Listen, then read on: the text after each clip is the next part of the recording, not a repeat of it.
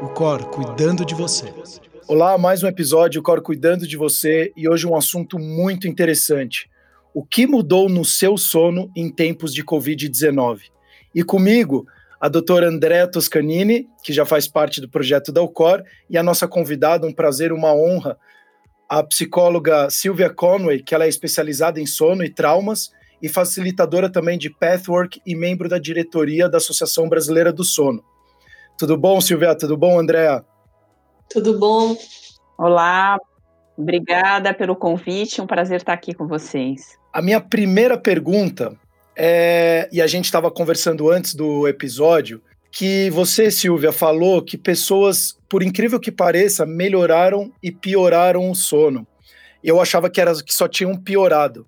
Vamos começar a discorrer sobre um pouco sobre isso e aí a gente vai entrando depois em alguns assuntos um pouco mais profundos. Obrigada, Sérgio. E Andréia vai me complementando também aqui. É, de fato, existem pessoas que estão tão comprimidas na agenda, nessa vida corrida, sobretudo nas cidades grandes como São Paulo, que acabam ficando com uma dificuldade em conseguir dormir, né? Seja o tempo total de sono necessário delas, porque acabam tomando muito tempo no trânsito, quando chegam em casa tem as tarefas para fazer, muitas vezes uh, acabam também tendo crianças para ter que cuidar, e quando elas têm o alívio dessa questão do trânsito, dos compromissos externos, elas têm uma liberação na agenda mesmo no tempo e acabam então podendo dormir. Fora isso, existe também uma questão da sobrecarga de trabalho. Então, às vezes, por mais que haja uma sobrecarga da esfera doméstica, do cuidado dos filhos, a liberação dessas atividades fora de casa também faz com que, às vezes, diminua um pouco essa tensão, essa compressão, que às vezes a agenda comprimida do dia a dia traz uma série de preocupações e tensão e estresse, e aí é um alívio, e por isso as pessoas às vezes estão conseguindo dormir mais, e também existe uma outra questão, que é a liberdade de fazer o horário mais próximo dentro do ritmo biológico. Então, se a gente pegar aí, vamos dizer, uma pessoa vespertina, que são aquelas pessoas que têm uma predisposição maior a executar as atividades mais no final do dia, quando elas acabam tendo que fazer um exercício de trabalho matutino, chegar muito cedo no trabalho, elas naturalmente tendo dormido mais tarde, porque seria o biorritmo delas, elas acabam tendo uma fração do sono delas cortada e com isso elas acabam ficando privadas de sono. Então, quando elas estão também na quarentena, podendo exercer o trabalho, mesmo que ela continue trabalhando, mas na liberdade de um horário não tão cedo, uma liberdade de um horário um pouco mais tarde, ela consegue ter a expressão necessária do sono dela sem a interrupção que o despertador faz para ela poder honrar a agenda de trabalho. Então, esse seria um fator que libera essas pessoas para dormir um pouco melhor. Agora, sem dúvida alguma, a quarentena também traz uma série de preocupações por ordem de saúde, o medo de pegar a doença, seja porque a pessoa realmente tem uma relação com muito medo da questão das questões de saúde, ou às vezes ela tem até uma complicação qualquer, ou algum parente dela que traz muita preocupação do contágio, o impacto que a quarentena traz do ponto de vista econômico, de estrutura, de trabalho, às vezes ela pode ter sido afetada diretamente, ou ver a afetação no âmbito mais social e geral, e isso trazer uma grande preocupação sobre as incertezas em relação ao futuro, o medo do desconhecido que também a, afeta a gente não só na dimensão do Covid, mas sem dúvida alguma aqui nós estamos vendo isso de forma generalizada. E com isso as pessoas podem trazer muitas preocupações para a hora de dormir, acordar no meio da noite é, tensas, preocupadas, aflitas, angustiadas, e tem muito relato também de pesadelo, como se fosse o conteúdo onírico tentando expressar essas angústias do dia. É, você sabe que eu estava pensando aqui, agora fazendo esse comparativo, se a gente for falar assim dos distúrbios do sono em si, né? A gente tem uma porcentagem muito grande de pessoas privadas de sono, que talvez, como você acabou de falar, se descobriram, né, com um maior tempo para dormir mesmo, porque a gente dificilmente programa o nosso dia reservando um tempo para dormir. A gente programa o nosso dia e vai colocando milhões de atividades e esse tempo sai de algum lugar e sempre sai do sono. Então, de repente, essas pessoas privadas de sono realmente descobriram o seu tempo e também aqueles que têm um cronotipo mais matutino ou mais vespertino que, que puderam se encaixar melhor nessa nova rotina, onde eles têm mais liberdade de horário. Mas os insones, né, que talvez tenham um perfil, né, algum traço de personalidade que, que tende a ter esse padrão de preocupação, e eu achei muito, muito legal quando você falou para mim que é, independente do tipo de preocupação, ou seja, antes eu me preocupava com se eu ia cumprir todas as tarefas do dia, eu me preocupava se eu ia conseguir ir no supermercado, na academia, na farmácia e mais não sei aonde, pegar as crianças no horário. E hoje eu me preocupo se meu pai vai adoecer. Então, é um, é um tipo de preocupação diferente, só que na verdade ele vai ativar o mesmo sistema de ansiedade. Então, na prática, para a gente conseguir é, desfazer esse nó melhorar isso, o trabalho é muito parecido, é isso? Posso até fazer uma pergunta antes, complementando da doutora Andréa, é, Silvia, que a importância então também do autoconhecimento para a pessoa saber dois pontos: se de fato ela funciona melhor de manhã ou mais à tarde, como você mencionou, e também essa questão que, como a doutora Andréa mencionou da, da, a respeito dos padrões, a pessoa ela se preocupava muito com outras coisas, e que hoje também é a questão da pandemia, ou de um familiar, ou qualquer coisa do gênero, mas que sim, ela mantém essa, esse padrão de preocupação. E o quanto que o autoconhecimento nisso influencia, ou é importante para a pessoa começar a identificar, até por ela ter mais tempo hoje, para conseguir olhar um pouquinho mais para si e entender esse comportamento dela, né? Muito bem. Então, eu acho que as, as perguntas se complementam e, e, a resposta é bem complexa. Espero conseguir aqui é, trazer uma elucidação. Olha só, nem sempre uma pessoa que tem esse padrão de pensamento, de preocupação a respeito das circunstâncias do dia a dia dela, pode ser do trabalho, de uma questão pessoal, pensando assim, fora do contexto da pandemia. Não necessariamente essa pessoa, quando ela entra na quarentena, ela vai ter uma conversão dos medos para a pandemia, né? Eu diria que nós todos somos seres humanos muito parecidos. A gente pode ter preocupações em aspectos da nossa vida distintos. No entanto, às vezes, a, quando a gente se preocupa, a gente pode se preocupar de forma muito parecida. Então, uma pessoa que está numa agenda comprimida, com preocupações de trabalho, com aquela coisa do dia a dia, uh, vamos pensar num mercado corporativo, em que ela vai ter uma apresentação, aí tem a competitividade, ela teme por não ter um êxito na apresentação dela, ser mal avaliada pelos chefes ou os pares, e tudo isso traz muita atenção para ela em que ela traz uma alta uh, concentração, quase como um pensamento obstinado em cima disso, e mata parte da vida dela é, de relaxamento, de abstração, porque ela não consegue deixar de buscar o foco sempre do sucesso. É só um exemplo ilustrativo, né? A pessoa poderia ter isso com uma questão de relacionamento íntimo. Esta pessoa, não necessariamente quando ela está no Covid, ela direciona para o Covid essa mesma ordem de pensamento. Ela pode ter uma questão tranquila até com Covid, falar, ah, é quarentena, tudo bem, estou aqui em casa, eu estou parado, uh, eu estou trabalhando, mas eu não estou é, é, parado na, na possibilidade de exercício do meu trabalho, acho que as coisas vão passar. Pode ser que na saúde ela tenha total tranquilidade, seja uma área, uma esfera da vida dela em que ela confie. A esfera do trabalho é uma área, talvez, onde ela é mais é, sensível a ser capturada pelos medos dela e por isso ela expressa estresse. Uma outra pessoa que não expressa estresse de repente no trabalho mas tem muita preocupação com saúde, toda hora vai ao médico, toda hora fica preocupada, pode ter uma fragilidade de saúde ou pode não ter uma fragilidade de saúde, quando ela entra no Covid, ela pode, de repente, começar a se sentir super vulnerável por pegar ou por alguém pegar, o que pode acontecer, até por ela saber, mesmo que ela saiba que a maior parte das pessoas é, recuperam bem do Covid, ela não sabe quem é que vai recuperar e quem não vai. Então, ela pode se sentir muito ameaçada e ela pode manifestar o medo dela de forma muito parecida do que aquele que manifesta no trabalho. Então, não é que é uma pessoa que tem medo do, do trabalho, quando entra no Covid, ela passa a ter o mesmo padrão de comportamento. Eu acho que os padrões dos medos, eles são padrões que todos nós somos capturados em alguma esfera da vida. E aí vem o espaço da vulnerabilidade mesmo, da, da gente ter uma intimidade com a nossa vulnerabilidade, para a gente poder se reerguer a partir dali e descobrir a nossa força, descobrir a, aonde a gente não flui com a vida, aonde a gente não dialoga com a vida e a gente trava uma busca de controle para garantir o resultado que a gente quer.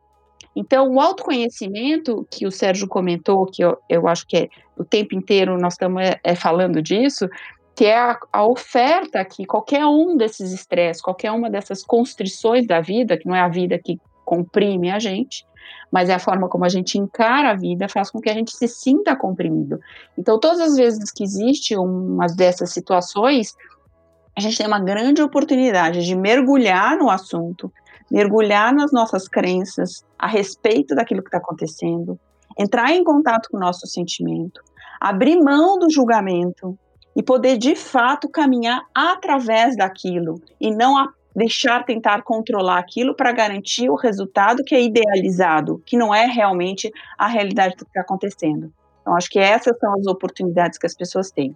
E algumas pessoas que estão vivendo o dia a dia agora da quarentena mais relaxado, sem dúvida alguma, existe essa questão do cronotipo que nós falamos, né? O ritmo biológico mais matutino, e a pessoa de repente consegue estar tá em casa mais cedo, então ela janta mais cedo e dorme mais cedo. Então tem esse espectro, vamos dizer, de, de se descobrir como um ritmo que não tem nada de errado e que se ele puder voltar à quarentena e exercer isso, está tudo certo. Mas tem também as pessoas que quando se percebem fora do contexto do escritório, vamos dizer, em casa, trabalhando, mas fora do contexto do escritório, isso alivia uma certa pressão nela. E ela tem a oportunidade de refletir sobre que pressão precisamente é essa, que não é só uma questão de agenda, pode ser uma pressão mesmo no nível mais existencial. Silvia, falando, falando nessa questão de atravessar os medos, que eu adoro. É, então, a minha pergunta para você é o seguinte: eu, eu, pessoalmente acredito que esse momento seja um momento muito bom para a gente atravessar os medos, né? Tanto pela questão da própria pandemia em si, como pela oportunidade né? Por exemplo, no meu caso, essa retirar o deslocamento e, e eu ganhei muito tempo no meu dia. Então, é, eu sinto que esse tempo ele pode ajudar aquele medo que a gente tem de não atravessar o medo por não ter tempo de repor, você entende, né? De não ter tempo de repor isso no dia seguinte. Então, eu queria que você falasse um pouquinho sobre essa coisa da gente não tentar controlar, mas sim passar pelo medo e como que esse momento que a gente está vivendo pode ser favorável para fazer isso. E até antes de você falar, Silvia, é, para você que está nos escutando, olha que coisa interessante que a gente está falando e que a Silvia pontuou. Às vezes a gente fala, minha vida tá, tá um turbilhão, que a minha vida está me comprimindo, como a Silvia usou o termo.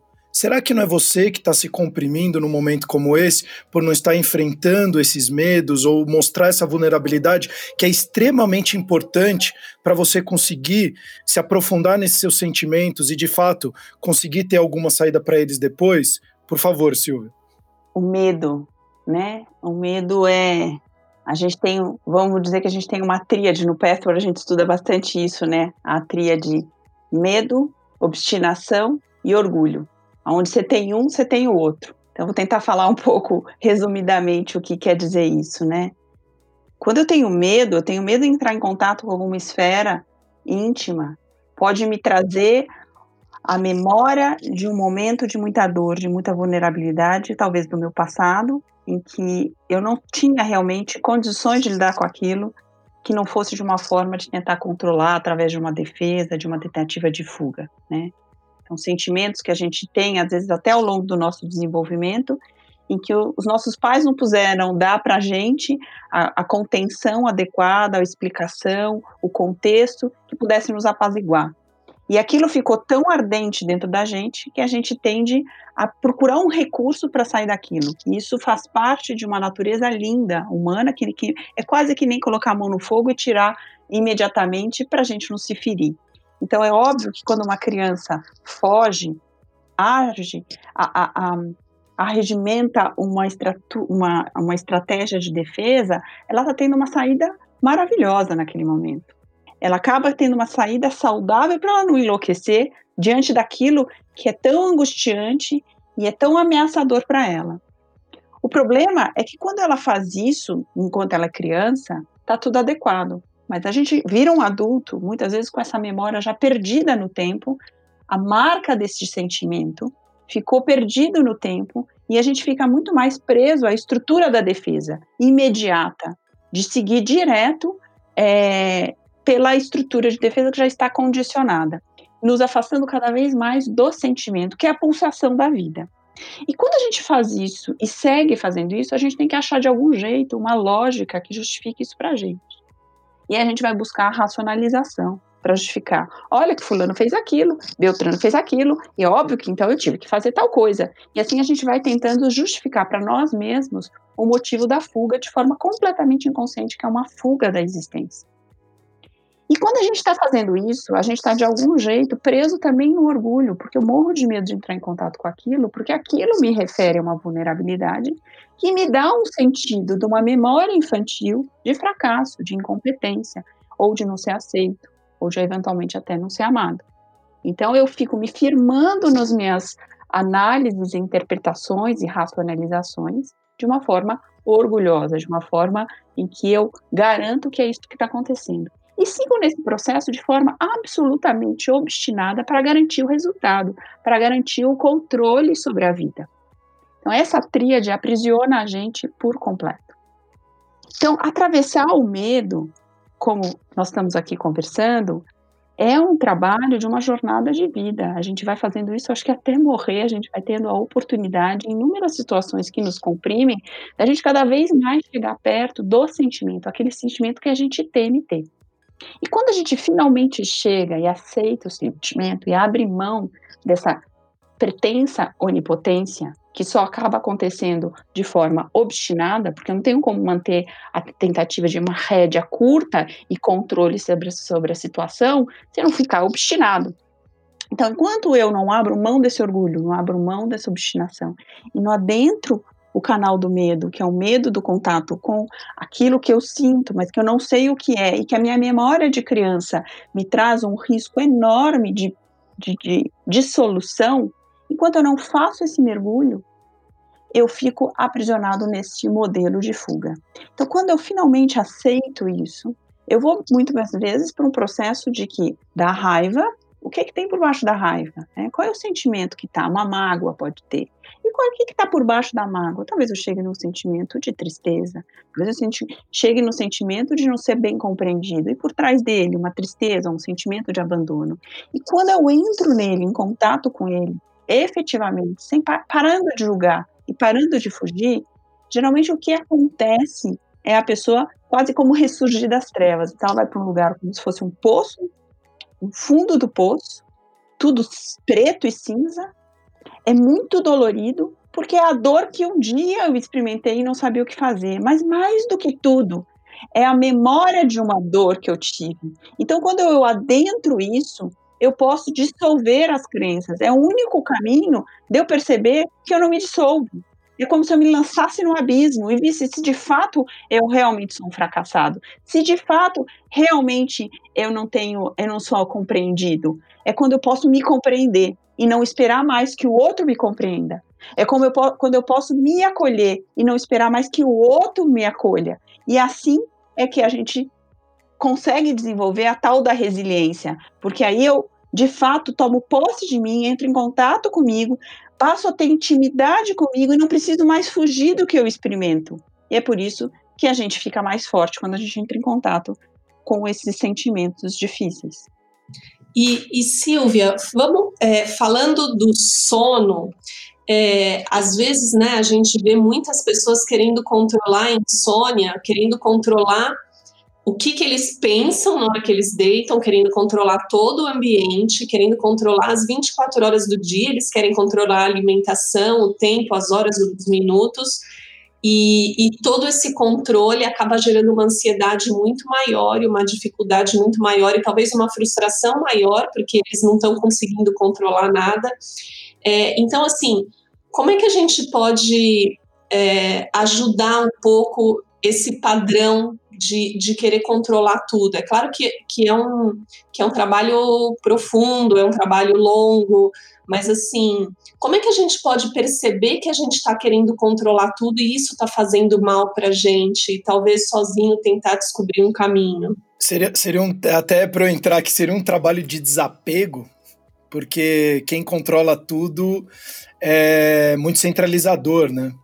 Eu, tô, eu tô lembrando daquela metáfora, sabe aquela da, da, do monstro que puxa o cabo né? E aí você solta, mas eu não tô conseguindo, eu tô achando ela um pouco infantil, mas talvez seja seja um bom exemplo, né? Não sei se você quer colocar alguma essa metáfora ela é ótima, né? Porque ela é a metáfora da é, eu acho que é ela é infantil? Não sei, porque no fundo o medo do o medo de entrar em contato consigo é uma marca que vem desde a nossa infância, né? Então, é adequada, no fundo é adequada. Ah, só para quem está aqui nos ouvindo, a metáfora da corda seria o cabo de guerra. Do lado tem um monstro que você fantasia do que é a situação, caso você não controle, então você fica puxando o cabo de guerra para evitar que aquilo que você acha, supõe que vai acontecer, que está na figura de um monstro, você não pode deixar acontecer. Até que tem uma hora, então, que você abre mão disso e libera. E quando você libera, você descobre que não tem monstro nenhum. Então, eu também costumo dizer que é como se a gente triangulasse a relação com a vida. Ao invés de a gente se relacionar direto com a vida, direto, realmente com a realidade, a gente acaba se relacionando com a fantasia que a gente faz da realidade mais ou menos como o mito da caverna do Platão, né? Ao invés de você olhar para trás e ver as cores e sair e ter vontade de sair pela caverna para ver de fato as coisas que estão acontecendo, as pessoas que estão passando, os animais, cor, as cores da natureza, você fica vendo a imagem projetada dentro da caverna com medo enorme de lidar com a realidade. Então, mais ou menos, e com isso você faz um monte de suposição. As pessoas acabam lidando muito com a vida a partir do que elas supõem ser. Então, ela tem uma dificuldade, por exemplo, de relacionamento, e ela supõe, então, que a pessoa está pensando tal coisa. E aí ela se relaciona com esta pessoa a partir do que ela supõe que ela está pensando. Mas ela não vai até a pessoa e pergunta: é isso que você está pensando? Ou o que, que você está pensando quando você diz tal coisa? Ela não busca a informação com a fonte. Ela lida com a pessoa que poderia ser a fonte a partir do que ela pensa que o outro está pensando. Então vai gerando tanto ruído, tanta poluição, que as pessoas absolutamente passam a não se entender e assim elas vai, vão criando as estratégias de vida delas, muito afastadas do que é o real. Então, e olha que, e até desculpa, Silvia, é, para você que está nos escutando, olha que interessante que a Silvia está falando.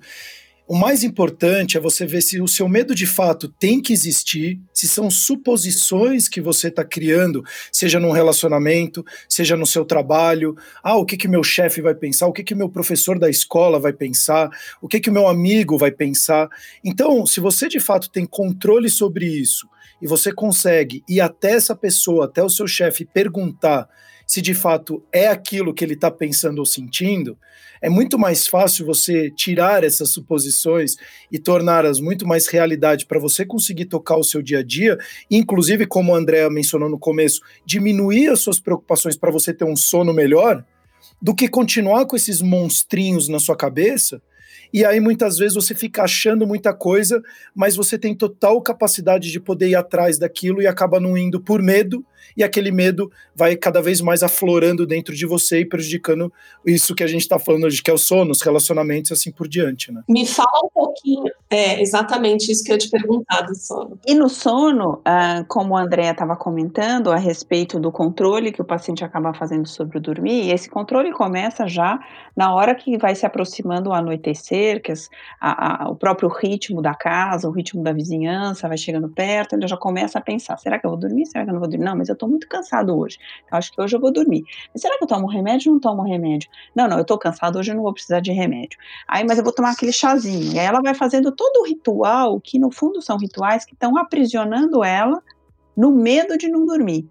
Então, é ritual do controle da hora, ao longo da noite toda. Se ela está demorando para dormir, ela pega, né? Hoje em dia a gente pega o celular. Antigamente era um rádio relógio. Hoje em dia a pessoa pega o celular, observa que horas são, ela avalia quanto tempo ela está dormindo.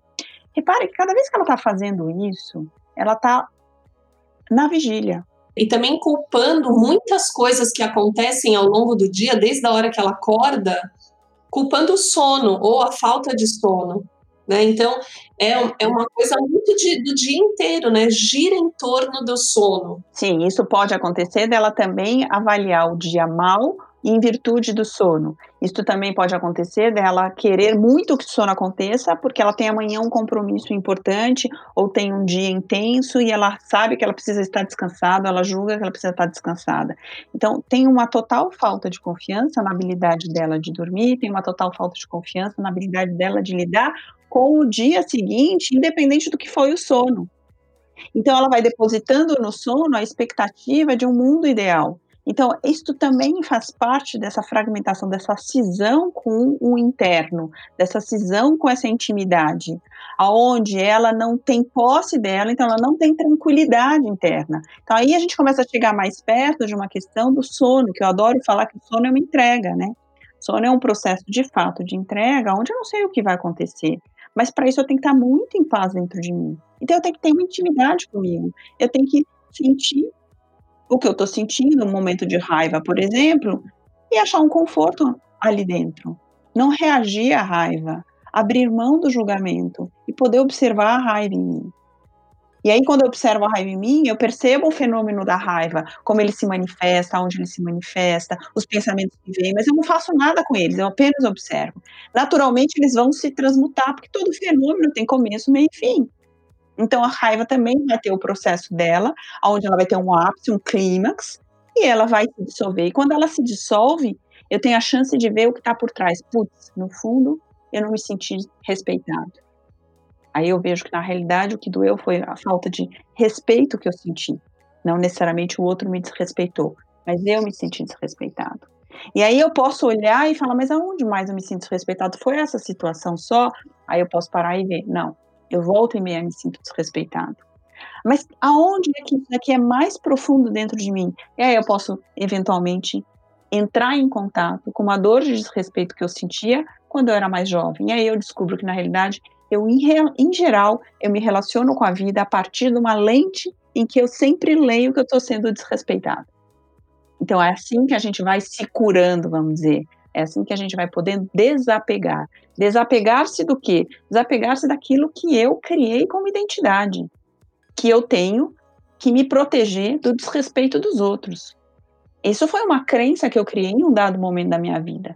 Só que eu perco a história, eu perco a referência a raiz, a fonte deste momento, e passo a me relacionar com a vida convicto de que os outros não respeitam. E eu uso argumentos lógicos e racionais para isso, que são muitas vezes dentro de comportamentos que as pessoas têm, que são até desrespeitosos e que eu justifico isso por A mais B. Agora, entre você me desrespeitar, fazer, vamos dizer, alguma coisa que poderia ser ter uma conotação de desrespeito, e eu, de fato, ficar impactada, mobilizada ou agredir você, tem um processo que se passa dentro de mim. Quanto mais eu tenho conhecimento dele, posse dele, mais eu posso brecar você e não preciso te desrespeitar e nem agredir você e nem me submeter e nem fugir. Eu posso ir lá e colocar você no seu lugar. Mas para isso eu tenho que ter conhecimento disso, eu tenho que ter intimidade com, ele, com esse sentimento de desrespeito dentro de mim, para a hora em que eu me sinto desrespeitada, eu me cuido, eu venho, me reintegro tiro a minha lente e falo assim, eu não sei, vai ver que a Andrea tá brava hoje, brigou com alguém, tá nervosa, ela é assim sempre? Não, ela nunca é assim, então ela tá assim hoje. E eu fiz o que eu fiz realmente tem essa magnitude do que ela tá me devolvendo? Não, não tem. Então o problema é dela, o problema não sou eu. André, a gente fala disso num outro dia. Eu posso cuidar do momento. Ao, ao cuidar do momento, eu tô cuidando de mim. E é óbvio que eu também tô cuidando da nossa relação entendeu?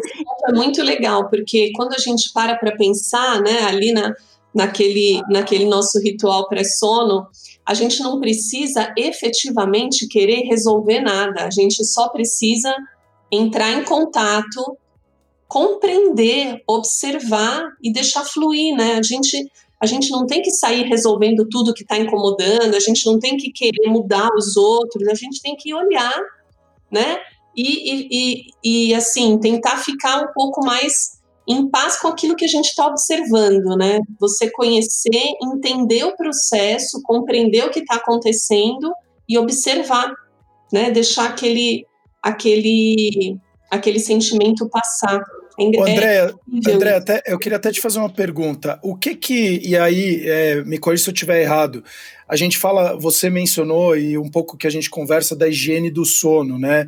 Eu não sei se entra isso no, no ritual, mas o que que as pessoas que estão com um pouco mais de dificuldade no sono, elas já podem começar a praticar no dia a dia delas para começar a ter um sono um pouco mais confortante, se eu posso usar essa palavra? A gente, a gente tem algumas medidas que são iminentemente comportamentais, né? Mudança de hábitos e comportamentos que são facilitadores de você ter uma noite de sono é, melhor, ou seja, fisiologicamente falando. Então, se expor menos a telas, luz azul, porque a gente sabe que atrasa a secreção da melatonina, que é um hormônio importante, é, ou você fazer uma atividade física intensa que vai alterar a tua pressão, vai alterar a tua temperatura e fisiologicamente você vai ter mais dificuldade de se recompor. É, procurar que o ambiente de sono não seja nem muito quente, nem muito frio, procurar ter uma alimentação, se eu sei que eu sou uma pessoa um pouco mais alerta, não tomar, não fazer uso de psicoestimulantes perto do horário de dormir. Então são todas coisas bem comportamentais, mas esse outro lado que não é tão de hábitos e comportamentos é extremamente importante para a gente conseguir dormir. Né? A gente tem que se entregar ao sono. E para você se integrar, entregar, você tem que estar tá, é, livre do julgamento de todos todas essas coisas que a gente está conversando agora, né? Então, se entregar para os seus medos, sentir o seu medo, né? Deixar ele fluir por você, entender da onde ele vem. Às vezes a gente tem, como a Silvia falou, é uma ótica, é, é, um medo que você traz da tua infância com os olhos de uma criança e você transpôs esse medo para um adulto e você nunca mais olhou para ele com carinho para tentar entender se realmente aquele medo foi aquela sensação infantil ou se realmente você consegue colocar ele hoje na tua vida adulta. Então, às vezes, você observar, sentir ele de novo e ver como que aquilo reverbera em você, você consegue lidar com ele melhor, né?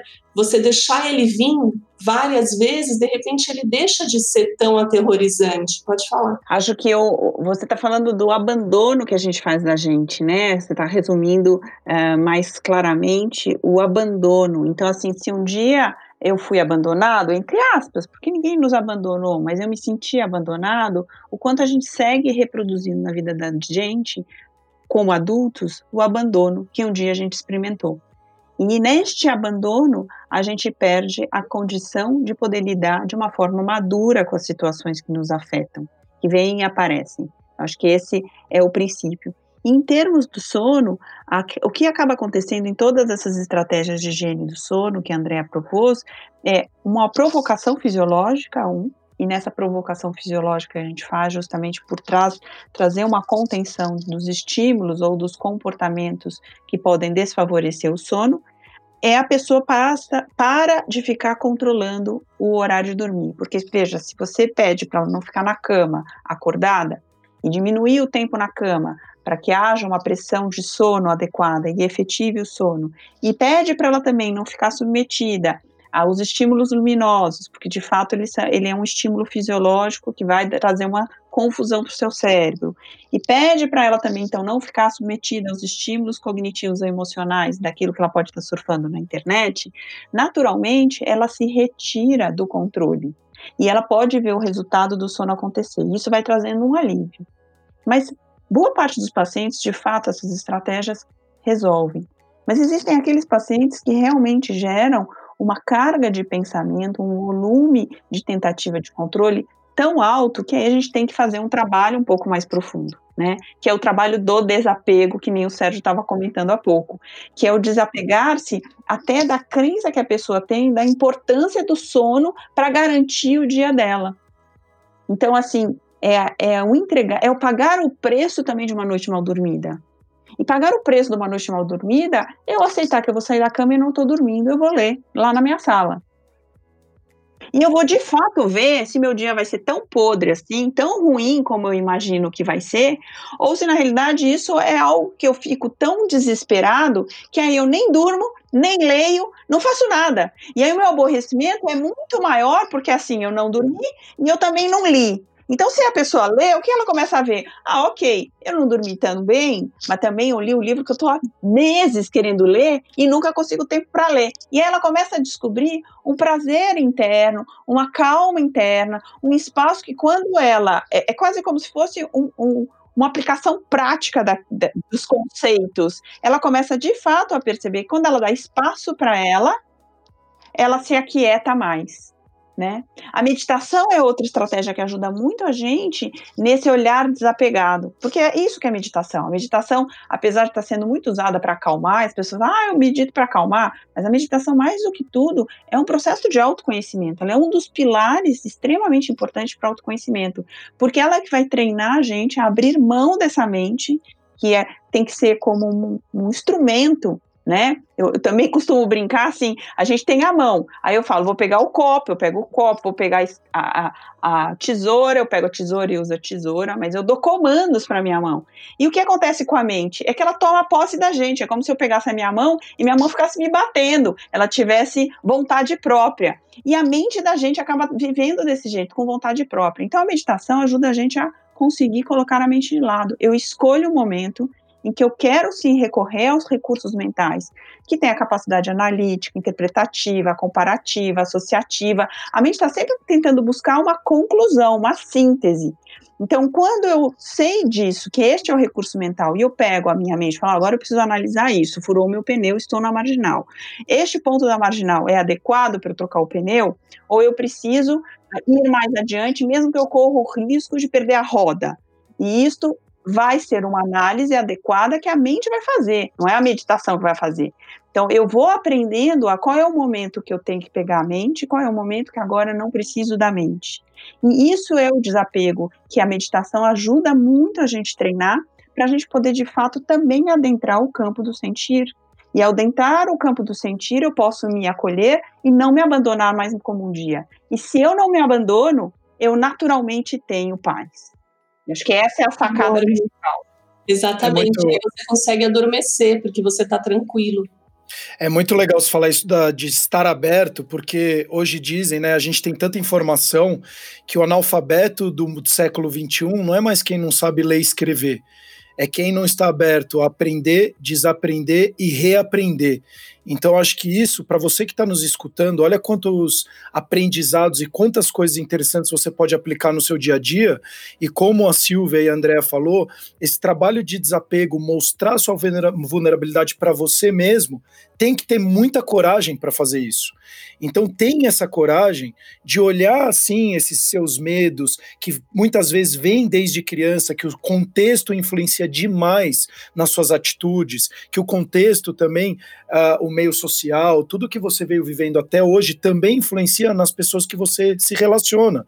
Então, muitas vezes, quando a pessoa agir de uma determinada forma que acaba te uh, machucando, veja que tem um contexto por trás e tente entender um pouquinho mais isso, que aí muitas vezes, se você não tem o controle, como a Silvia e a André falaram, você começa a, a gente fala em inglês, né, o let it go, você deixa aí, porque na verdade você não tem controle sobre isso, então, e a cobrança fica muito menor em cima de você. A gente está chegando na, na, na, etapa final, Silvia, Andréia, é um assunto muito interessante que eu acho que a gente discorreria aqui por duas, três, quatro horas, mas eu gostaria muito que tanto Silvia quanto Andréia, se vocês pudessem deixar uma mensagem, algumas dicas para quem está nos escutando, do que ela pode aplicar no dia a dia dela, uh, para conseguir ter um sono mais confortante, conseguir de fato melhorar essa qualidade no sono, onde no dia seguinte ela vai produzir melhor, as relações delas, dela vai ser melhor, o humor dela vai ser melhor. É, a gente menciona muito aqui o desempenho sexual, enfim, tem várias questões que o sono acaba impactando no dia a dia da pessoa. Vou falar primeiro, porque aí se eu tiver errado, a Silvia já me corrige. Eu acho que uma coisa muito importante para a gente conseguir dormir bem é ao longo do dia a gente procurar essa paz também. Né? Então, é muito difícil a gente ter um dia super tumultuado, cheio de, né, de questões, de problemas, de nós, a gente, e a gente querer desatar tudo isso antes da hora de dormir. Então, se a gente conseguir distribuir ao longo do dia um pouco é, assim, desse olhar, né? Ter momentos no dia onde a gente para, de repente, o almoço, né? Procurar pensar, tentar digerir, entender tudo o que está acontecendo, capaz que a gente chega na hora de dormir um pouco mais tranquilo e talvez sem aquele peso enorme do dia inteiro na gente. Muito bom. E aí eu agrego aqui, convidando a pessoa, assim como a gente está convidando elas para entrar em contato com sentimentos que podem ter ficado lá atrás, né, na criança ferida, e poder dar o, acolhimento que aquela criança um dia não teve, eu também convido essa pessoa para não abandonar essa criança também, e ao resgatá-la em termos do sentimento, resgatar também tanto a vitalidade, criatividade e curiosidade da criança. Porque justamente é essa atitude que a criança tem sempre de uma abertura. Ela está sempre pronta para ouvir o que o professor tem para explicar, o que a mãe, o tio, o amiguinho tem para mostrar para ela. Ela quer saber o que é isso, por que aquilo. Então, ela tem uma relação com a vida de constante abertura para a aprendizagem. Se a gente puder olhar para os conflitos que a gente vive como uma lição que a professora está apresentando, não como um desafio de competência que vai dar uma referência de se eu sou bom, se eu vou ser aceito, mas, sobretudo, como um espaço de um livro que eu posso me debruçar e aprender sobre a vida, aprender sobre mim, essa atitude vai facilitar muito a coragem que você citou, Sérgio. Olha, muito, muito obrigado de coração, Silvia, Andréa, um assunto putz, que me deixou até em alguns momentos muito emocionado. Para você que está nos escutando, a Silvia, ela é bastante assídua no Instagram da Casa do Conhecimento, AKSA do Conhecimento, então podem entrar em contato com ela, que ela sempre vai estar à disposição também para ajudar. A Andrea também tem o Instagram dela, Andrea Toscanini.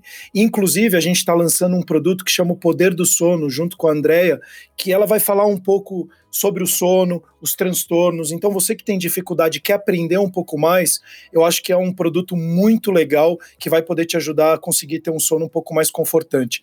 Nos siga nas redes sociais, também nos siga nas principais plataformas de podcast, porque isso também traz ainda mais relevância para a gente, para poder impactar ainda mais pessoas.